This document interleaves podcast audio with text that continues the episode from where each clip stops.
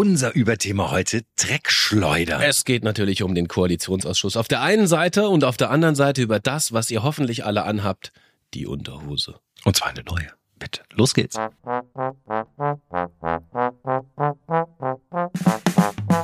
Tage wie diese. Das Wochenwichtigste aus Politik, Gesellschaft und Kultur. Jo Schück und Alex Bräucher fragen sich, was eigentlich gerade los ist. Ja, was ist eigentlich gerade los in diesem Land? Ist dieses Land auf dem Weg in die, in die Zukunft, in die Modernisierung, in den Fortschritt oder treten wir weiterhin auf der Stelle? Unser Das Thema der Woche. Ja, Jo, das ist für dich ja besonders, ne? nachdem du ja schon sein, äh, quasi seit wir diesen Podcast machen, um, um äh, Solarpanels und klimafreundliche Heizung ringst, sollten diese Ergebnisse ja wirklich äh, sollten ja wirklich äh, eine Wende bringen, auch für dich persönlich. Nein, Nein tatsächlich, aber tatsächlich, Ne, tatsächlich bin ich gerade mittendrin, ja, äh, wie du ja. weißt, in dem genau. Heizungs-Solarpanels-Geschichten ja, und, und da unsere Gasheizung ja marode ist, die treuen Hörer und Hörerinnen wissen mhm. das, seit Anbeginn dieses Podcasts hadere ich mit meinem Heizungssystem, mhm. äh, stecke ich tatsächlich auch ganz privat und ganz persönlich mittendrin. Immerhin, genau. gute Meldung, jetzt mal unabhängig von der Politik, ich habe inzwischen einen Energieberater gefunden, der auch inzwischen ein Angebot erstellt hat und äh, jetzt gut. tätig werden wird, nachdem mhm. ich ungelogen, ich habe 18 Energieberatungs Stellen angerufen. Ähm, 18 Stück, habe mit ganz vielen auch äh, gesprochen und die allermeisten haben gesagt, ja, sorry, es ist gerade echt ein schlechter Zeitpunkt, weil der, Ga äh, weil der Habeck ja die Gasheizungen verbieten will. Deswegen wollen jetzt alle eine, eine Energieberatung und eine Wärmepumpe haben, mhm. was de facto ja nicht stimmt. Jetzt haben die sich 30, genau. 30 äh, Stunden lang hingesetzt ja. und am Ende, und das finde ich wirklich eine der spannendsten Ergebnisse von diesem Koalitionsausschuss ist, dass mhm. die Grünen beim Koalitionsvertrag, beim mhm. Koalitionsausschuss mhm. letztes Jahr und beim mhm. jetzigen Koalitionsausschuss mhm. haargenau das Gleiche immer wieder neu verhandelt haben, nämlich Gebäudesanierung. Und ja. das ist deswegen interessant, weil sich im Ergebnis de facto gar nichts geändert hat. Ja, oder?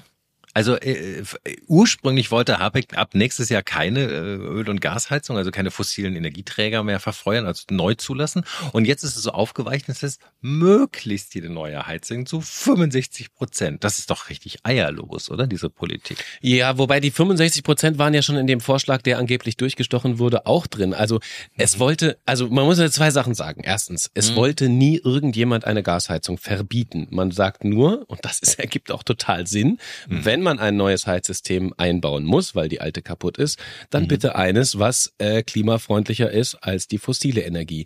Ja. Und ähm, darüber kann man natürlich streiten, wer das sich leisten kann und wie die Härten ausgeglichen werden und so weiter. Und das wird ja nun wahrscheinlich auch gemacht.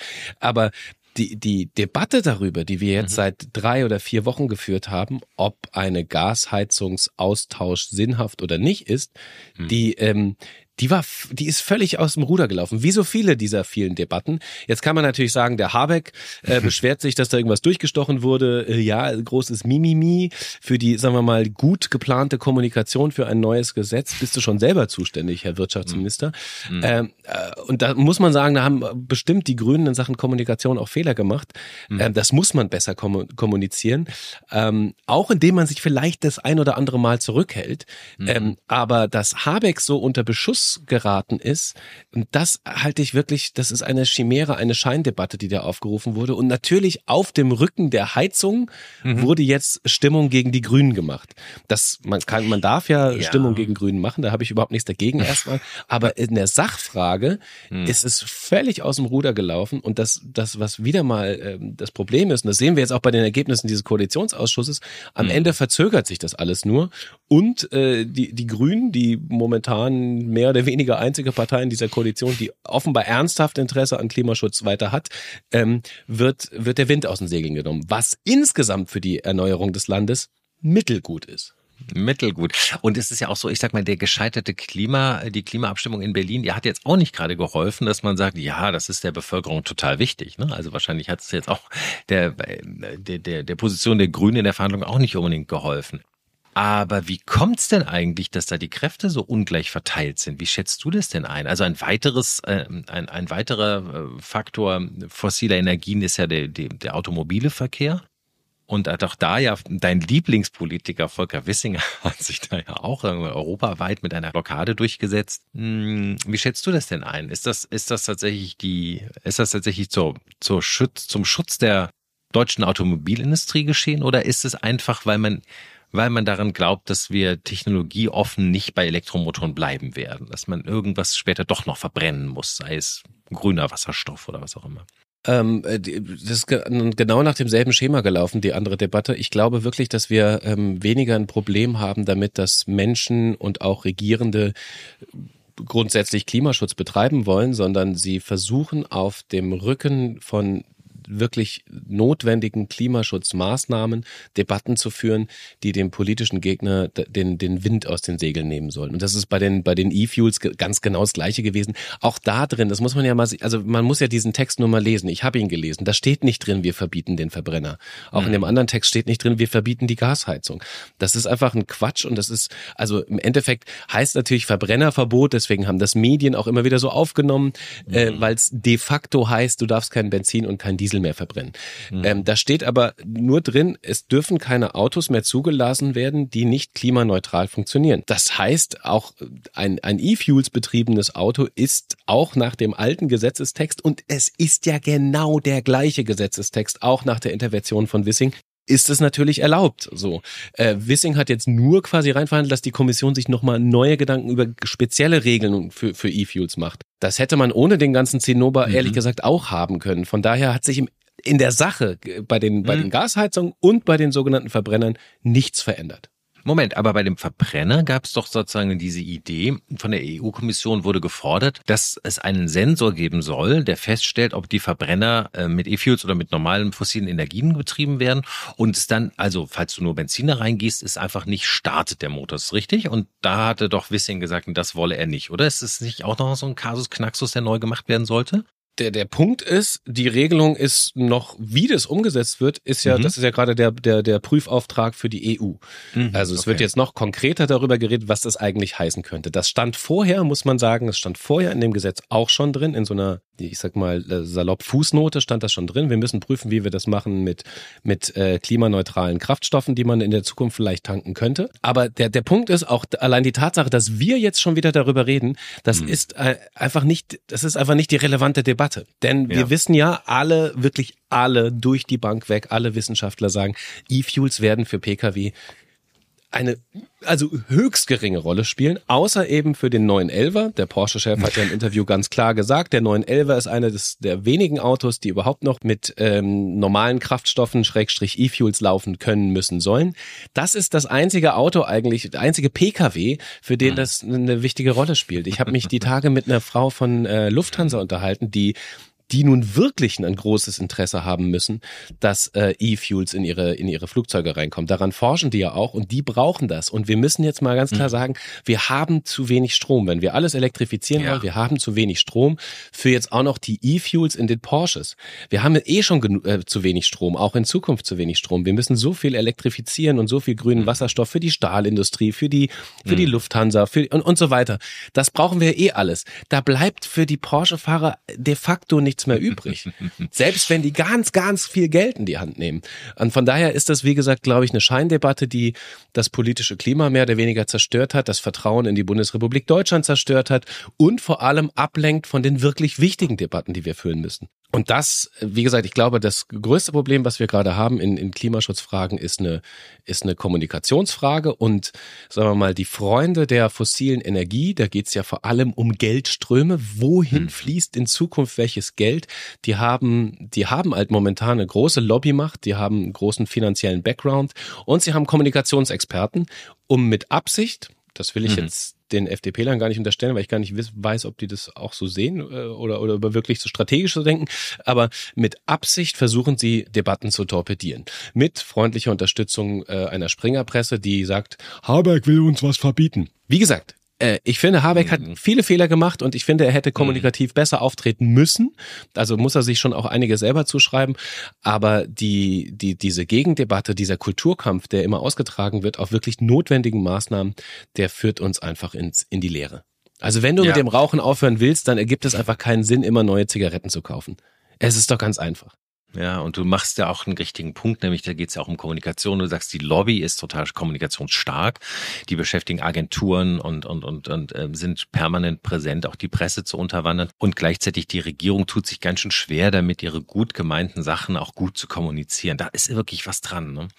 Gleichzeitig wundere ich mich, denn ich sehe ständig in der, in der Stadt irgendwelche Plakate von der Bundesregierung. Und das ist ja irgendwie auch neu, ne? dass eine Bundesregierung Werbung schalten muss, um ihre Ziele äh, zu kommunizieren. Also das hat man ja vor allen Dingen bei Corona gesehen. Ähm, aber es ist doch eigentlich ungewöhnlich, oder? Dass sie sozusagen nicht es schaffen, ihre eigenen, sagen wir mal, über die Presseorgane verteilten Informationen so an die Leute zu bringen, dass es auch so ankommt.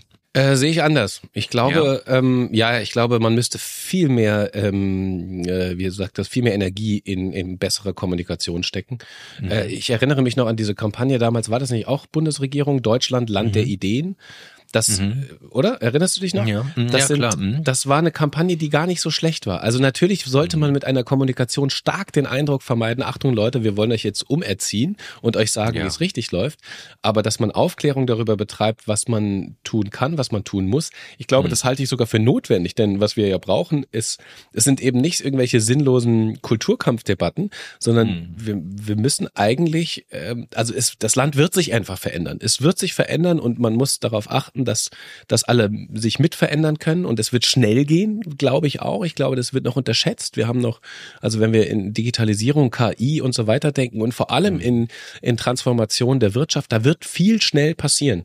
Und deswegen ja. muss man eigentlich viel stärker noch kommunizieren und da halte ich eine professionelle Kommunikation für total sinnhaft, damit eben diese, diese, diese Unfälle, diese Kommunikationsunfälle, die dann passieren, wenn der Habeck äh, in den Tagesthemen ähm, überemotional äh, sagt, ja, die haben da was durchgestochen. Das, das hilft, das hilft nicht weiter. So kriegst du ja keine Mehrheiten. Und das müsste eigentlich das Ziel sein, weil wir leben in einer Demokratie. Du brauchst Mehrheiten. Und da hilft es nichts, wenn, wenn der politische Gegner quasi dich immer als, als, als Satan äh, an die Wand mhm. schmeißen kann. Da musst du besser selber kommunizieren und zwar positiv kommunizieren. Ja. Ich glaube, das ist schon, äh, ist jetzt nicht total verkehrt, dass auch eine Bundesregierung mal über ihre Kommunikation nachdenkt das stimmt. Was hat dir, was hat dir noch gefehlt? Was hat dir noch gefehlt bei den Beschlüssen in den Papieren? Ich nehme mal an, du als Vater hast wahrscheinlich auch ein bisschen ähm, etwas zur Kindergrundsicherung äh, hat dir auch gefehlt, oder? Die wurde ja jetzt nur auch nicht beschlossen. Ach ja, das äh, ehrlich gesagt als nicht äh, als Vater hat mir das gefehlt, sondern als als als äh, als Bürger dieses Mensch. Landes, als Mensch, ja, äh, also dass wir äh, an diesem wesentlichen Projekt. Ich meine, da geht es um den Umbau eines, also der ganzen äh, Kinderfamilienförderung. Äh, da geht es ganz viel um finanziell benachteiligte Menschen in diesem mhm. Land. Dazu gibt es überhaupt keine Entscheidung, wenn ich das richtig gelesen habe. So ist richtig. Da gibt es keine Entscheidung zu, genau. Und das ist natürlich äh, fatal. Jetzt kann man sagen, man kann ja nicht alles in 30 Stunden entscheiden. Äh, das ist ja, die haben ja quasi einen neuen Koalitionsvertrag ausgehandelt, wo man sich auch fragt, frage ich auch äh, unseren Kanzler, Wieso eigentlich? Ihr habt doch schon über so vieles eigentlich relativ lange schon gesprochen. Da steht da auch schon vieles drin. Warum setzt ihr das nicht einfach um? Aber äh, sei es drum. Ähm, mhm. Dann wurde viel über, über Klimafragen gesprochen, was ich jetzt erstmal per se auch nicht schlecht finde. Ähm, mhm. in der Mobilität ist es ja so, und das ist, also man hat schon den starken Eindruck, dass sich äh, wieder mal FDPler mh, stärker genau. durchsetzen konnten. Also wenn wir sehen Mobilität, das haben vielleicht viele gar nicht so mitbekommen, da, da, da wird ja das Klimaschutzgesetz wird jetzt aufgeweicht. Ne? Das Klimaschutzgesetz, was noch aus der Merkel-Regierung kommt, mit Sektorenzielen, also jeder Sektor, Verkehr, Gebäude und so weiter, jeder hat sein eigenes Ziel und wer es nicht einhält, mhm. kriegt quasi ein Achtungszeichen und muss äh, mhm. sofort Programme beschließen. Das hat der äh, Bundesverkehrsminister jetzt ähm, gerissen. Er mhm. hat quasi ein, ein, ein ungenügend sechs Sätzen bekommen, hat aber gleichzeitig kein Sofortprogramm äh, ins Leben gerufen, wie es andere Sektoren gemacht haben. Er hat de facto das Klimaschutzgesetz gebrochen. Und mhm. was der Koalitionsausschuss jetzt gemacht hat, ist, okay, du äh, hast keinen Bock, äh, deine Ziele einzuhalten, die Regeln zu befolgen, mhm. dann könnten wir dich jetzt bestrafen oder wir ändern die Regeln. Und genau das haben sie gemacht. Ja. Ähm, Jetzt könnte man natürlich sagen, natürlich ist es doch egal, wo die, wo das CO2 eingespart wird. Ne? Aber im Verkehr, im Gebäude, insgesamt muss das alles runter. Das ist schon gut, dass man das verrechnen kann. So argumentiert die eine Seite. Die andere Seite argumentiert, äh, und zu der tendiere ich eher, wenn wir den jetzt, wenn wir den Druck da rausnehmen, dann wird Wissing sich mutmaßlich noch weniger bewegen. Und mhm. dann ist auch in der Gesamtrechnung ähm, wenig getan. Denn am Ende des Tages müssen ja alle CO2-Emissionen äh, runter in jedem Sektor. Von daher ja. halte ich das für äh, höchst fragwürdig. Ich, ich glaube, du machst einen interessanten Punkt, dass die FDP sich quasi wahnsinnig überproportional stark durchsetzen kann. Wie machen sie das? Mit Blockade, oder? Ist äh, einfach ihre ihre Mods-Technik, ne? Sie machen einfach, nö, dann machen wir dann naja. nicht. Nö. Also es ist ja vollkommen verständlich, finde ich, in einer Koalition, dass man verschiedene Parteien hat und auch verschiedene Parteiprogramme zum Tragen kommen. Mhm. Ähm, sie haben es mehr geschafft, als die Grünen es geschafft haben ähm, klar zu machen, irgendwas müsst ihr uns geben, sonst machen wir hier nicht mehr mit. Und ich glaube, davor hat Olaf Scholz Angst, weil er äh, tendenziell vielleicht mancher FDP-Idee sogar gar nicht, also da, vielleicht sogar näher steht. Ähm, und er will auf keinen Fall riskieren, dass diese Ampelkoalition irgendwie und damit die Grundlage seiner eigenen Macht ähm, Schaden nimmt. Und deswegen nimmt er, glaube ich, in Kauf, dass man den FDP-Lern ein paar Zückerchen hinschmeißt, weil die Grünen machen ja eh mit. So, so, mhm. Äh, so ist mein Gefühl nach dem Motto, die, die Grünen, ja, die haben noch ganz viele Ziele, die wollen eh, ja, und so. Und aber wenn die FDP von der Fahne springt, dann ist ja meine eigene Macht äh, auch mhm. gefährdet. Mhm. Das könnte ein Grund sein. Ähm, und, und der andere Grund ist, dass die FDP vielleicht auch argumentiert mit dem Bürger, der Bürgerin, die ja in Umfragen sagt, wir wollen gar keinen Verbrenner aus. Ähm, und anstatt zu sagen, okay, wie schaffen wir es, die Menschen davon zu überzeugen, dass wir es leider doch brauchen, weil Klima lässt ja nicht mit sich verhandeln, mhm. ähm, sagen sie, ah, dann können wir vielleicht auch ein bisschen da, ein bisschen bürgernäher agieren, weil die FDP natürlich über, ums Überleben kämpft. Ne? Also mit, mhm. mit, mit dieser Blockade oder mit dieser Halt, ich will gar nicht Blockade, mit dieser Strategie kämpft sie ums Überleben, weil sie die letzten Landtagswahlen alle verloren hat und weil sie vielleicht an der 5%-Hürde scheitert, so. Genau. Und das ist die Strategie und bis jetzt konnten sie sich damit zumindest in Teilen ganz gut durchsetzen. Genau, das ist halt die Frage, ob es das, das Erfolgsrezept ist, wie du schon sagst, als sie bisher auch in den meisten Landtagen rausgeflogen sind in den letzten Wahlen. Aber gut, wir werden sehen. Umgekehrt bleibt zu erwarten, was wir ja hier im, Podcast vorher gesagt haben, dass jetzt vielleicht Umweltschutzorganisationen äh, sich auch irgendwie als Partei organisieren und vielleicht wir bald ja irgendwie ein, ein neues Parteienspektrum sehen könnten. Das könnte ja durchaus auch sein. Denn die FDP, wie du schon sagst, krepelt ja auch immer an der 5%-Hürde. Ja, wobei da, das kann sein, dass es so kommt. Ähm, das hast du ja tatsächlich vor vielen Wochen schon vorausgesagt. Ich habe heute auf Twitter gelesen, hat auch jemand vorgeschlagen, ihr Fridays for Future, letzte Generation, fasst euch endlich politisch zusammen, gründet eine mhm. Partei und macht es besser. Ja. Ähm, das das mag vielleicht sogar sinnhaft sein, so aus einer, aus einer taktischen Idee heraus. So gesamtstrategisch für lange Sicht bin ich mir gar nicht so sicher, ähm, ob, weil das würde natürlich eine Konkurrenz für die Grünen bedeuten. Mhm. Das haben wir ja auch schon bei der, bei der Wiederholungswahl in Berlin gesehen. Mhm. Die Grünen haben irgendwie, die waren ja ganz knapp hinter der SPD ein paar Stimmen und viele, viele Stimmen sind verloren gegangen durch die sogenannte Klimaliste. Da gab es also die Konkurrenzpartei, die den Grünen wiederum Stimmen weggenommen hat. Die mhm. nimmt ja dann nicht der FDP Stimmen weg, sondern den ja. Grünen Stimmen weg. Weil auch Grünen Wähler, also ich meine, guckt dir Twitter diese Woche an, wie die über ihre Parteiführung ja. äh, herziehen. Die fühlen sich verarscht, die fühlen sich nicht ernst genommen und die sagen, ihr lasst euch da oben immer über den Tisch ziehen. Also am Ende schadet das Ganze den Grünen und wenn man jetzt attestieren will, dass es vor allem die Grünen sind, die versuchen, einen, einen nachhaltigen Klimaschutz auf die Strecke zu bringen, dann ist das gesamttechnisch gesehen natürlich ein Riesenproblem, weil, weil genau das auch immer den Grünen zugeschrieben wird. Ne? Also wenn du dich ja. für Klimaschutz einsetzt, dann bist du ja ein Grüner. Das wurde ja. sogar mir schon vorgeschrieben, äh, vor, vorgeworfen. äh, du bist ja so ein Grünen-Anhänger. Nee, ich bin kein Grünen-Anhänger, ich bin Anhänger von Klimaschutz, weil es das ja. Thema ist, was uns alle interessiert. Das stimmt, aber weißt du, wenn die Grünen halt für bestimmte, hm, sagen wir mal, etwas ähm, radikaler denkende ökologische Strömungen einfach nicht mehr die richtige Partei sind, dann ist es doch durchaus richtig, richtig und legitim, eine Partei also sozusagen am, am anderen Ende zu gründen. Und selbst wenn es die Grünen ein paar Stimmen kostet, sie können immer noch mit den Grünen koalieren, falls es dann irgendwann mal in die Regierungsbildung gehen sollte. Am Anfang waren die, die Grünen ja auch eine kleine Splitter-Protestpartei, nicht? Ja, ich glaube aber, es, ähm, also äh, jetzt rein klimastrategisch betrachtet, mhm. glaube ich, es wäre besser, die Grünen würden sich besser, besser und, und breiter aufstellen. Äh, mhm. und vor allem, sie würden, also sie haben ja zwei Probleme. Sie kriegen jetzt quasi von, wie sagt man jetzt, von, von dunkelgrün, davon mhm. äh, Fridays for Future und so weiter, von dunkelgrün, Dunkel, eine Breitseite ab. ja, ich weiß nicht. Ja, ja, äh, eine Breitseite ab, weil, weil, mhm. weil sie, weil sie nicht die, die, die Ziele umsetzen, die sie sich auf die Fahne geschrieben haben.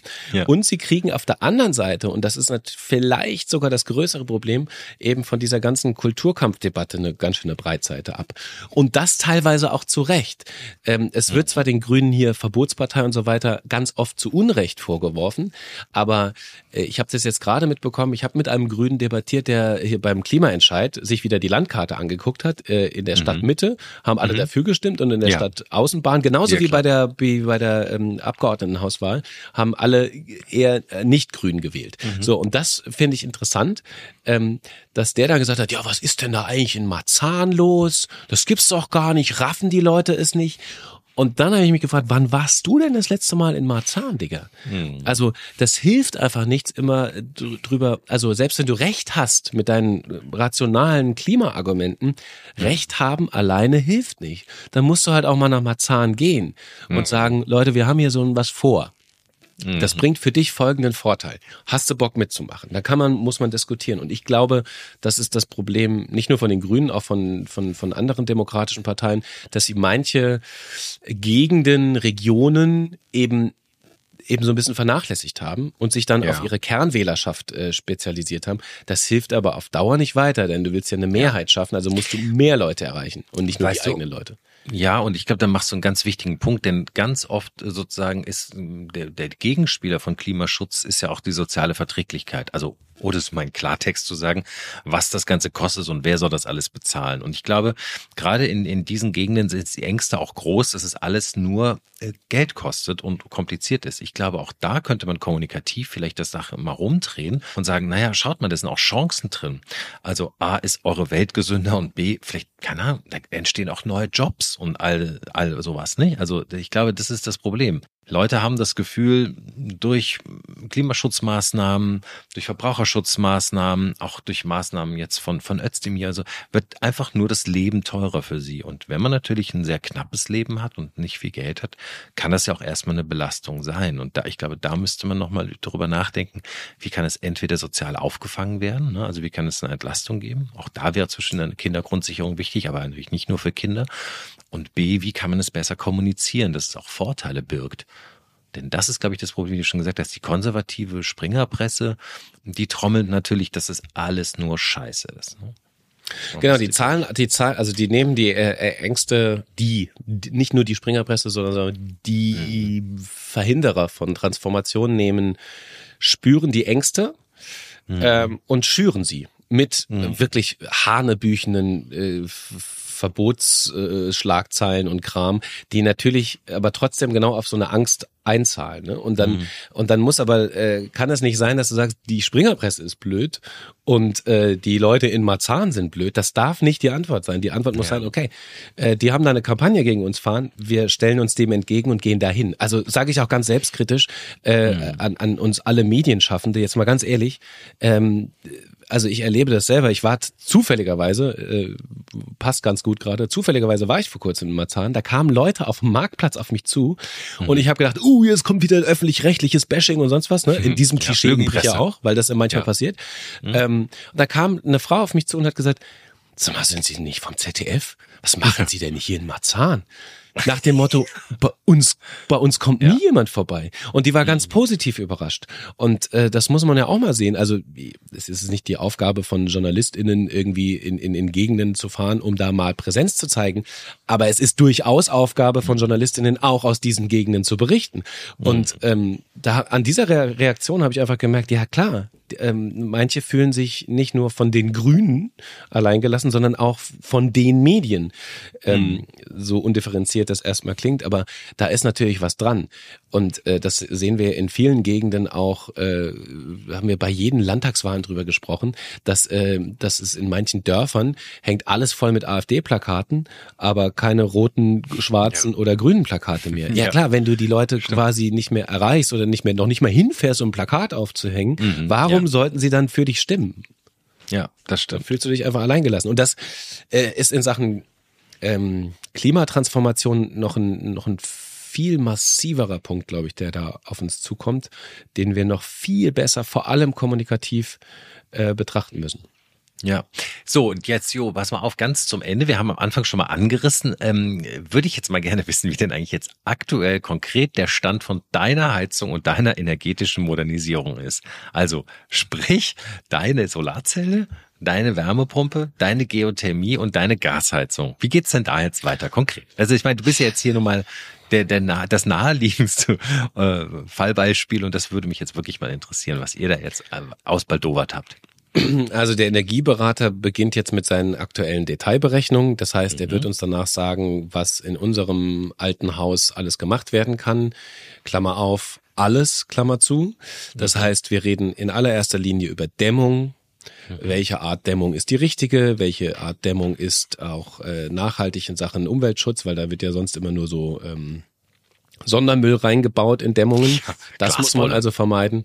Dann ist die hm. Frage, äh, reicht der Gaskessel, reicht ein kleinerer Gaskessel in Kombination mit einer Luftwärmepumpe, Schrägstrich mhm. einer Erdwärmepumpe, mhm. ähm, für, mit einer Solaranlage, die den Strom dazu liefert, reicht das ja. aus? Wie viel muss man zukaufen? Also da wird mhm. jetzt viel gerechnet. Das ist eine, eine große Rechenaufgabe. Das, was ich jetzt raushöre aus äh, wirklich vielen Gesprächen mit äh, Fachleuten, ist, äh, also ja, euer Haus kann auf jeden Fall gedämmt werden. Es muss auch gedämmt werden, denn mhm. das ist ja das nächste, was kommt. Da, da, das hat weniger was mit äh, Habecks Gasheizungsverbot zu tun, dem angeblichen, sondern die EU äh, bereitet ja gerade auch äh, spätestens, glaube ich, auch 2024 vor, dass Gebäude, gerade so Altbauten wie meiner, so richtige Energiedrecksschleudern, die mhm. müssen per Richtlinie gedämmt werden. Ja. Auch das soll sozialverträglich geschehen. Und das ergibt aber ganz auch, das muss man auch sagen, es wird ja sowieso kommen. Es wird so oder so kommen.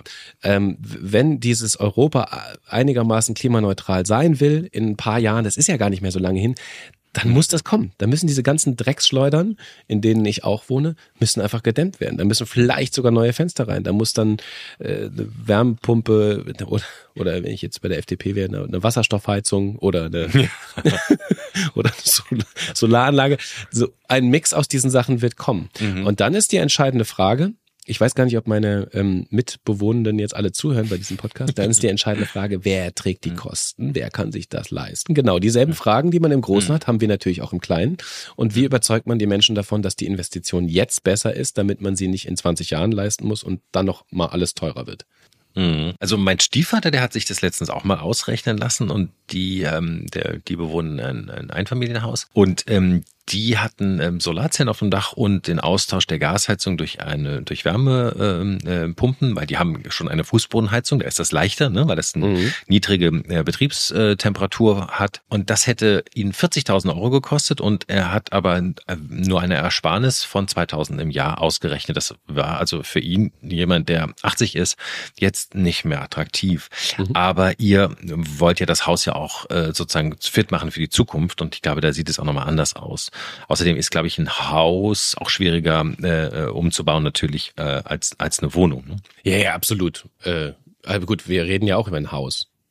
Ja, ja, ihr redet über viele Einheiten und zusammen seid ihr auch ein Haus, natürlich, klar. Ja, ein großes, großes Haus. Aber da lohnt sich natürlich auch noch mehr, weil also im Endeffekt pro Einheit ist es natürlich günstiger, logischerweise. Aber du hattest doch mal davon berichtet, dass es ein Problem gibt mit dem Einspeisungsgesetz und den Solarzellen, dass man dann eine GBR gründen müsse. Und dann hat dir doch eine Hörerin aus unserem Podcast, ne, nochmal schönen Dank hier, äh, hat dir doch den Tipp gegeben, dass es auch ohne eine eigene Gesellschaft geht. Und das habe ich immer noch nicht verstanden, wie das geht. Das ist in dem Sinne keine so, das ist jetzt ein bisschen nerdige ja. Diskussion für alle. Hallo, herzlich willkommen beim Energieeffizienz-Berechnungspodcast.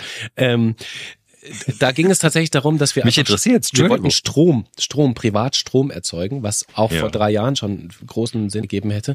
Inzwischen ähm, gehe ich davon aus, dass der Strom, der über Solar erzeugt wird, äh, zu 100 Prozent in eine potenzielle Wärmepumpe reinläuft. Von daher ist diese GBR-Nummer äh, irrelevant, weil man den Strom auch Verstanden. schnell aufteilen muss nach Nicht mehr verschiedene Parteien und so weiter. Ja. Sondern das Ding wird 100 Prozent in die Wärmepumpe gehen. Ähm, wahrscheinlich. Ähm, wahrscheinlich muss man dazu noch Strom zukaufen. Das kann auch passieren, je Mhm. nachdem, wie, wie hilfreich und wie wirkmächtig eine Wärmepumpe in so einem alten Haus sein kann. Mhm. Okay. Aber dass es geht, ist, äh, ist klar. Dass es auf lange Sicht auf jeden Fall auch sogar günstiger wird, ist auch klar. Die Frage ist nur, wo kriegt man die Anschubsinvestitionen äh, Ja. her? Ähm, Ja. Du hast gerade 20 Jahre, glaube ich, gesagt bei deinem Schwiegervater. Das äh, könnte uns auch blühen, aber äh, Mhm. wie gesagt, in 20 Jahren spätestens wird das Haus sowieso per Zwang gedämmt klar. werden. Der, der, ja, eben, da wird eh noch was anderes kommen. Ja, also entschuldige, dass ich das jetzt so vertieft habe, Jo. Mich hat das e- echt interessiert und ich finde es immer, auch wenn man über Politik redet und über wie soll das sein, finde ich es immer am besten, man hat jemanden, der das Dilemma gerade wirklich durchlebt und das mal wirklich aus, aus erster Hand erzählen kann. Und deine Nachricht ist ja eine positive. Die heißt ja, äh, wir haben am Anfang beim Podcast darüber gesprochen, dass es ganz schön kompliziert ist. Und Ja. jetzt kannst du eigentlich sagen, nee, Freunde, es geht. Und eine gute Nachricht finde ich noch, die geht nach Marzahn raus, ja. Und all die Leute, die es noch nicht glauben, ey, es gibt wahnsinnig viele Jobs als Energieberater. Schuld einfach um auf Energieberater, ja, und du hast die nächsten 20 Jahre richtig äh, genug zu tun. Also Äh, Es finde ich auch eine gute so Nachricht. weit. Ja, wirklich. Das ist wirklich also, nur eine ne? kleine Mini-Anekdote. Es ging so weit, dass ich mit Energieberatern gesprochen habe, die gesagt haben, also A, da sind sie Mhm. aber auch ein bisschen spät dran. Das ist interessant, weil ich dachte, ich bin einer der früheren. Und es ist ja auch so. Es müssen ja noch Mhm. Millionen von Häusern müssen diese Debatten auch noch führen. Ja, also es wird klar. so oder so irgendwie kommen. Und der eine andere äh, Energieberater sagte, er hat so viele Aufträge, dass er jetzt Mhm. wirklich nur noch äh, Projekte annimmt von Menschen, wo er das Gefühl hat, hier wird nicht nur Papier erzeugt, sondern da soll wirklich was gemacht werden. Ja. Und Mhm. äh, dann habe ich lange mit ihm gesprochen und habe ihn wirklich überzeugt, dass wir ernsthaft seit drei Jahren wirklich kämpfen. Und das hat er irgendwann geglaubt und hat gesagt, okay, das klingt mir irgendwie logisch, aber es ist halt Mhm. so, dass der Energieberater quasi jetzt nach Sympathie aussuchen kann, weil er so viele Aufträge hat, ähm, dass er sowieso sich eine goldene Nase stößt. Also, falls ihr gerade einen neuen Job sucht, ähm, der Genau. Zukunft hat, Energieberatung ist, glaube ich, so ein Ding. Und falls ihr glaubt, das alles ist nur negativ, seht ihr, es ist positiv, es geht, es geht, man kann es machen, es macht Spaß, ihr baut die Zukunft mit und jeder kann auch daran teilhaben und, und Jobs bringt's auch. So ist die Hoffnung. So ist die Hoffnung. Es ist alles ein bisschen anstrengend, ähm, aber tatsächlich führt sich das, was äh, im Koalitionsausschuss 30 Stunden lang diskutiert wurde, habe ich in den letzten drei Jahren auch schon diskutiert, nur auf einer anderen Ebene. Ja, aber im Endeffekt geht's so. Und ich glaube, ähm, auf die eine oder andere Weise wird jeder Mensch, der egal, äh, ob in welcher Form er wohnt und wie er wohnt, äh, ob, ob zur Miete oder zum als Eigentümer ist auch scheißegal. Äh, am Ende des Tages wird jeder in irgendeiner Form so eine Diskussion führen müssen in den nächsten Monaten, Jahren. Also es wird irgendwie eh kommen. Äh, was ich, ähm, ja, was halt Teil der Transformation ist. Das Fundstück der Woche. Ja. Ja. Ja, es Wie oft, wie oft wechselst es du? juckt. Ne? Es juckt. Da gibt's ja auch diese Plakate ne, von der Bundeszentrale Ja. für Gesundheit. Es juckt im Schritt, ne? Das meint, darauf spielst du an. Mhm, genau. Wie oft wechselst du? Du, zweimal am Tag, einmal, Zweimal am Tag. nein, Spaß. Nö, einmal am Tag, aber äh, wenn man Sport macht oder so, natürlich auch zweimal am Tag, ne? Es gibt eine neue Studie ähm, Also, zur Wechselhäufigkeit bei Männern in Sachen Unterwäsche. Darauf zielt das Ganze ab. Ihr habt bestimmt Tja. schon ganz andere äh, Dinge im, im Kopf gerade gehabt. Es geht tatsächlich um die Umfrage eines Marktforschungsinstituts, die sagen, wie viele Männer wechseln zu selten ihre Unterhose, deutlich seltener als Frauen. Auch in anderen Hygienebereichen sei Luft nach oben. Also äh, wir, wir müssen hier mal feststellen, auch bei Frauen gibt's das, aber nur jede zehnte Frau Ja. wechselt nicht jeden Tag die Hose. Mhm. Jetzt frage ich Genau. mich natürlich, warum ist das so? Männer wechseln, also jeder vierte Mann wechselt nicht täglich seine Unterhose. Ja, ich glaube, die denken einfach, geht noch. Ja. das, Geht noch. Das stimmt, ja. Und ist weit genug weg von der Nase. 16 bis 29-Jährige tragen am häufigsten schmutzige Unterhosen, gefolgt von den 50 bis 74-Jährigen. Das, also ganz Ja. ehrlich, ich finde es jetzt nicht total Sinn. überraschend. Als ich 16 war, Nee. habe ich das glaube ich auch nicht jeden Tag gemacht, weil es auch so ein bisschen lästig Mhm. war. Dann kam irgendwann die Phase, wo man dachte, könnte ja sein, dass irgendjemand meine Unterhosen mal sieht. Äh, Ja. In dem Moment, ungelogen, als ich das gemerkt habe, so nach dem ersten Kuss, habe ich gesagt, oh, vielleicht sollte ich mir mal eine Unterhose kaufen, Hm. die nicht äh, gelöchert und schmutzig ist. Daraufhin habe ich mir so ein Packen, so ein Zehnerpack äh, Unterhosen gekauft. Das weiß ich noch. Das war Ja. wirklich, aber Weil- aus der Angst heraus, dass mich jemand ertappen könnte dabei. Weißt du noch, was du damals angehabt hast? Ich, finde, das ist ja unsere Jugend war ja die Phase der Boxershorts. Hattest du Boxershorts? ja, ich auch. Und ja. bei H&M gab es auch immer diese ganz wilden Modelle mit Ja. so Comics Genau. drauf und so. ja, ja, ja, ja. Und Und Batman, ich hatte eine Batman Ja. oder so. Ganz, äh, ganz peinlich. Ich hatte immer so irgendeine Firma, wo so ein Globus vorne drauf ich weiß nicht, was das ist, und die hatten auch mal so ganz viele bunte Prints. Im Grunde haben die, ich glaube, jeden Gardinenstoff der Welt äh, zu Boxershorts verarbeitet. Das ist, äh, das ist, ähm, das ist spannend. Und dass die 50-Jährigen oder sagen wir mal ab 50, ne, Mhm. da wird Ja, man ja, klar. auch ein bisschen gemütlicher. Und, Ja, oder vielleicht- äh, ne? Und äh, Ja, mit 70 sind vielleicht die Gelenke auch steif. Ja, also, und man ist ja auch schon 30 Jahre verheiratet. Dann kann man auch mal mit, mit so einer ollen, vollgesüfften Buchse da auf der Couch rumsitzen. So, ich stelle mir das so vor. Also ich kann das schon, ich finde das plausibel, dass besonders die Jungen und besonders die Älteren jetzt nicht so oft äh, Unterhose wechseln. Aber wir sind jetzt gerade in der Phase, wir Mittelalten, wir scheinen Ja. hygienisch äh, sauberer zu sein. Also wir sind Top, top. Meine Großmutter hat früher immer zu mir gesagt, als Kind schon, ja, Junge, du musst immer eine frische Unterhose anhaben, weil du könntest ja ins Krankenhaus mal kommen und wenn die dann sehen, dass du eine schmutzige bist, dann denken, du bist pfui. So, ich könnte mal ins Krankenhaus kommen. Klar, wenn ich auf der Straße mitgenommen werde, ohnmächtig ins Krankenhaus, dann gucken die als erstes mal, ob der Junge eine saubere Unterhose Das wäre Weil gerade wenn du ohnmächtig bist, könntest du ja auch ein anderes, also Schon- könntest du ja auch schon da reinmachen, ist ja. schon peinlich, ist schon sehr peinlich. Meine ja, ist Oma, peinlich. kleine Anekdote von meiner Oma in Sachen Nachhaltigkeit Ja. übrigens auch. Die hatte Ja. ernsthaft drei Unterhosen. Eine hatte sie an, eine war in der Wäsche und eine war auf dem Trockenständer. So Ja. dass sie immer, und sie hat die immer dann im, im, im hier, im, wie heißt das? Äh, Wasch, Waschbecken, genau, im Waschbecken. Waschbecken. Im Waschbecken Ja. hat sie dann immer abends Unterhose ausgezogen, gleich gewaschen, auf zum Trocknen, ja wirklich zum Trocknen gehängt Ja. und dann hat sie am nächsten Tag dann immer eine, eine frische Unterhose. Sie brauchte aber insgesamt nur drei Stück. Das finde ich bemerkenswert, dass die Omas, ne, also wir, wir kaufen Ja. alle viel zu viel Klamotten und die Omas wussten es schon immer. Ja. Apropos Nachhaltigkeit, früher hatte man ja auch Tempotücher, also Tempo sage ich schon, Tempo ist ja eine Marke, also Taschentücher ist ja das richtige Wort. Aber Taschentücher aus Stoff, die hat man auch einfach in die Maschine mitgeworfen und gewaschen. Ja, wobei Klar, ich hatte das auch mal eine Zeit lang, weil ich das cool fand, irgendwie so ein, Ja. so ein Retro-Dings, genauso wie ich Wie so irgendwann mal mit so einer. Pfeife rumgelaufen bin und gedacht habe, Pfeife rauchen wäre voll cool. Also wirklich saudumm alles, was man also gemacht hat. Und äh, diese, diese vollgerotzten Stofftaschentücher, die fand ich schon auch immer eklig, weil ich die natürlich dann in der Hosentasche hab stecken lassen und Mhm. so alle drei Wochen mal in Richtung Waschmaschine getragen habe. Es war schon auch der ganze Schmodder, den man so mit sich trägt.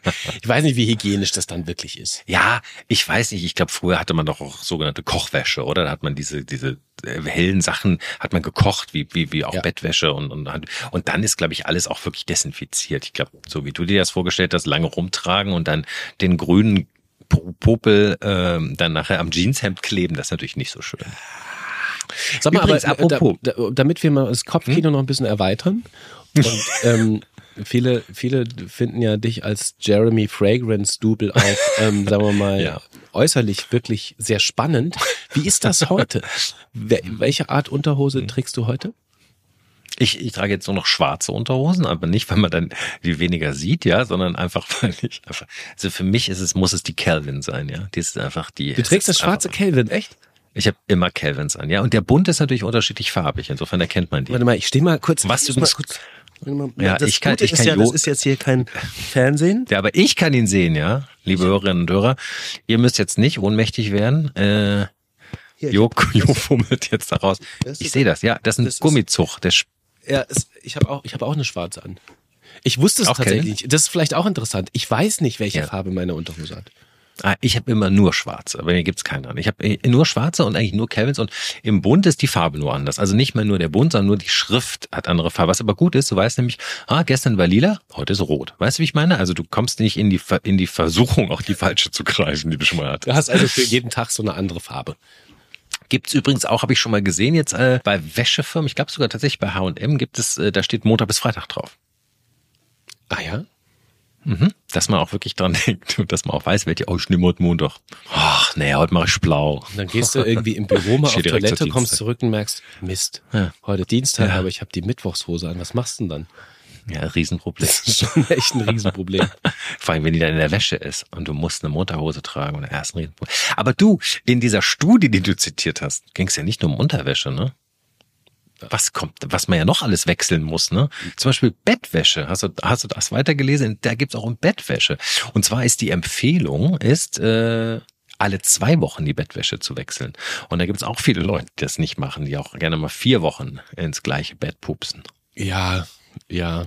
Es gibt auch, Also ich persönlich. es gibt ja. auch die Menschen, die immer ihre Wäsche, und das finde ich auch irgendwie schön und, und auch Hm. irgendwie frisch, die ihre Wäsche dann Ja. übers Geländer hängen, über auf dem Balkon oder irgendwie auf Terrassen, wenn Mhm. sie eine haben und so. Und dann damit die ganzen Milben, ne, da gibt ja Milliarden von Getieren, die sich in Bettwäsche Mhm. aufhalten, dass die dann so rausgeschüttelt und so werden, das ist ein bisschen frischer und ausgelüftet. Ich glaube, das ergibt hygienisch gesehen auch durchaus Sinn, aber das mache ich nie. Ja. Bin ich viel zu Die faul. Feuchtigkeit muss raus, ne? Ich weiß ja. gar nicht, wie ich, wie, Ja. ich das, wie ich das, wann ich das machen soll. Ich stehe morgens auf und versuche mich irgendwie zur Kaffeemaschine zu schleppen. Da nehme ich dann nicht meine Bettwäsche mit und hänge sie über den Balkon. Ich finde zwei Wochen realistisch und auch angenehm. Ich finde neue Bettwäsche immer cool, wenn sie da. Aber du, und was dritte, was hier in der Studie drin steht, ist Zahnbürste wechseln. Ja, das mache ich gar nicht mehr. Aus Nachhaltigkeit. Nee, ne? Ja, ne? Ich habe mir vor drei du Jahren eine Bambuszahnbürste gekauft. Die wechsle ich nicht mehr. Das muss reichen in Sachen Klima. Ich hätte jetzt auch Lust, mich wieder hinzulegen. Ich glaube, ich glaub, wir machen jetzt hier mal irgendwie. Ja, lass mal ins Bett Ich bin erschöpft. Lass mal einfach Lass ins, lass mal ins, ins nicht frisch ausgeschüttelte Bett gehen mit unseren ollen Unterhosen und einfach mal gucken, was Party, Was die- Party in der Hygienezone, was, was sich da Ja. so ergibt. die Milben einfach raustreiben, ja. Die, die sinken, die, die, die Milben verlassen das sinkende Schiff. Wir müssen alles erwarten, meine Damen und Herren. Und alle dazwischen. Auch das Gute. ja. Tage wie diese. Mit Alex Bräucher und Jo Schück. Eine Produktion von M hoch 2.